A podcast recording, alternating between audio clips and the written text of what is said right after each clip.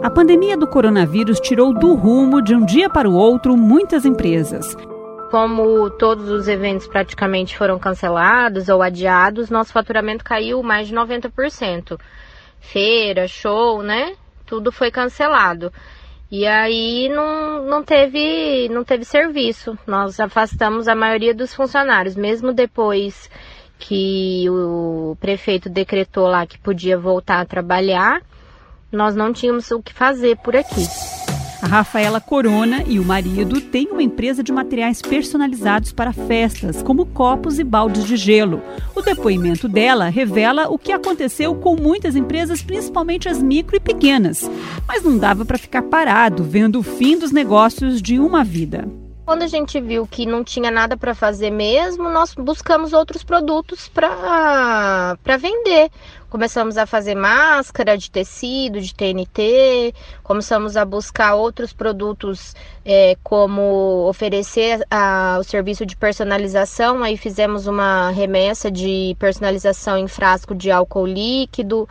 Então, passamos a buscar produtos que hoje estão no mercado aí precisando de, de trabalho, né? E aí o pessoal da produção conseguiu fazer alguma coisa e os vendedores tiveram o que ofertar, né? Procurar novos clientes. O que aconteceu com Rafaela aconteceu com outras dezenas de empreendedores. E na necessidade de criar, de inovar, não há dúvidas que a internet foi a tábua de salvação para muitas pessoas. Gente que perdeu o emprego formal e na informalidade foi em busca de um nicho de mercado. Para estas pessoas, a internet, as redes sociais são o caminho mais rápido para chegar aos consumidores. Mas para acertar na comunicação não basta a intuição. É preciso conhecer as regras e técnicas do marketing marketing digital. O especialista em marketing digital, Douglas Ogawa, diz que a comunicação na internet precisa ser assertiva acima de tudo. É, a realidade que o mercado está mostrando para a gente é de uma eminente e nova crise, pelo menos no mercado de uma maneira geral. Uma realidade que tem chego até nós todos os dias aqui são pessoas que nos contactam, falam com a gente, falam, Douglas, seguinte, eu acabei de ser mandado embora do meu emprego, é, as pessoas não estão contratando, eu já distribuí outros currículos, tem empresa que está fechando, ninguém está contratando, eu resolvi começar algo próprio. O que, que a gente tem visto hoje? Pessoas fazendo comida em casa para vender, às vezes no próprio condomínio, para os vizinhos e para os amigos. É, pessoas produzindo máscaras, produzindo roupa, camisetas caseiras, enfim. É, é a nova onda dos empreendedores individuais que vem aí, né? Que são informais, mas que hoje podem tirar, por exemplo, um MEI e atuarem como vendedores autônomos. Essa, esse nicho vai crescer muito, Luciano, muito mesmo. É por uma infelicidade que estamos vivendo, que é o coronavírus? Sim, é por uma infelicidade, mas é uma realidade.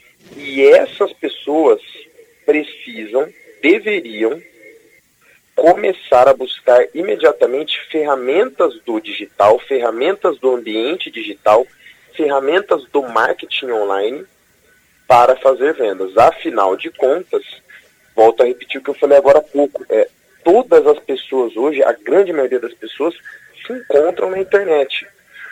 Se a pessoa pegar hoje, montar uma, uma empada, para vender no condomínio dela. Beleza, ela consegue rodar de porta em porta, batendo de porta em porta, oferecendo, por exemplo, uma empada para ela vender. Mas e fora do condomínio?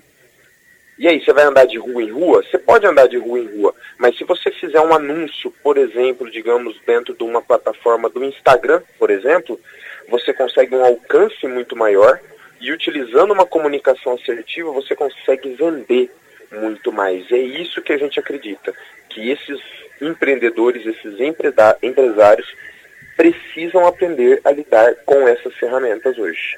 É essencial para o momento de mercado que a gente vai viver. É, vamos supor que eu tenho, ah, eu, tenho uma, um, um, medo quando as pessoas chegam aqui e falam assim, Douglas, eu tenho um produto. Aí a gente pergunta assim, certo? Para quem que é o seu produto? Não é para todo mundo. É, a gente já fala assim, olha, todo mundo, quem quer vender para todo mundo, não vende para ninguém, acaba não se comunicando com ninguém. Isso é um princípio de marketing. Então a gente precisa mirar em um público-alvo. Porque quando a gente mira de uma forma assertiva e sim seletiva em um público-alvo, a gente consegue vender muito melhor. Então, por exemplo, é, vou pegar um nicho de nutricionistas, por exemplo. É, uma nutricionista ela pode se especializar em emagrecimento, por exemplo, para mulheres ou emagrecimento para homens. Dentro de um emagrecimento masculino, ela pode se especializar mais ainda, por exemplo, em emagrecimento para homens que querem performance esportiva, estão pensando em virar atletas, ou, por exemplo, obesos, que precisam urgentemente por uma questão de saúde emagrecimento. Então, essa comunicação assertiva começa no digital. Quanto mais essa pessoa e quanto antes essa pessoa se comunicar de uma maneira mais assertiva com o público que ela quer atender, melhor para o posicionamento dela e mais fácil dela ser vista como uma referência. O que a gente está fazendo aqui agora, por exemplo, é conversar com você sobre marketing digital. Eu não estou falando sobre é, empreendedorismo, eu não estou falando sobre gestão, eu não estou falando sobre finanças, eu estou falando sobre o meu nicho específico, aquilo que eu sou especialista. Marketing digital e vendas através da internet. Na pandemia, houve também uma disparada das lives, mais uma ferramenta de comunicação que a internet coloca à disposição de todos nós. Mas também nesta área se pode aprender para não errar. A jornalista Cris Pinzan, especialista em comunicação digital, dá uma dica de como se comportar em frente às câmeras e lembra a importância de outra ferramenta, o site. Porque quando nós estamos diante de um cenário tão novo, a gente vê as pessoas fazendo de tudo, né? É, é meio que assim, imagine um, um cenário de desbravamento. Então a gente acaba cometendo até alguns erros dentro disso. Mas dentro dessa etiqueta, lógico que é importantíssimo você cuidar da sua aparência, mas pensando que a sua presença digital, ela vai causar uma coisa que se chama branding. Então, cada vez que você aparece numa live, cada vez que você aparece num post, cada vez que você coloca um conteúdo ali digitalmente falando, você está gerando uma impressão na cabeça de quem te assiste.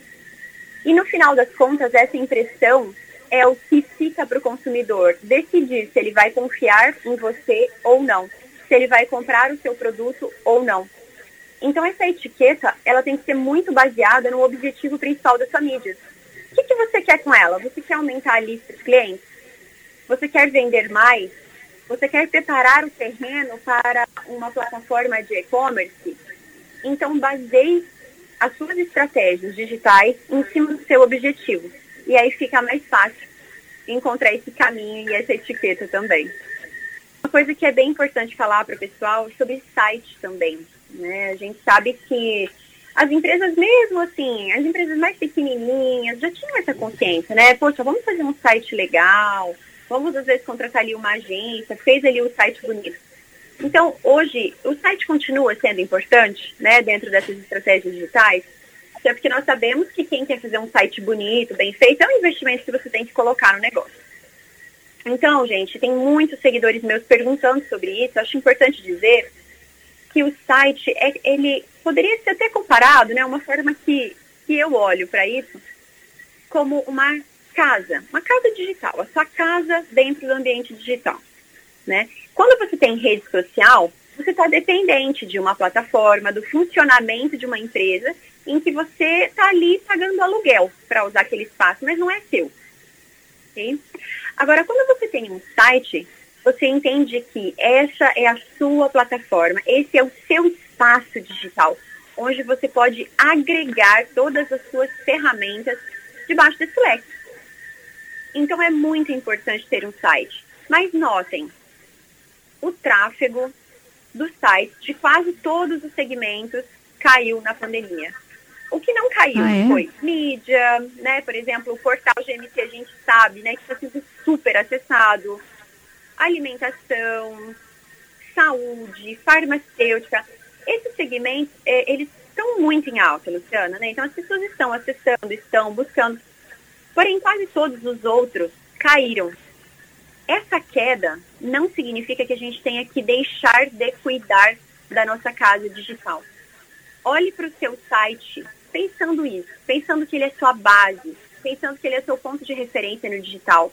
E use ele como uma plataforma agregadora de tudo que você pode trazer de estratégias né, de mídias, de embalde marketing, automação.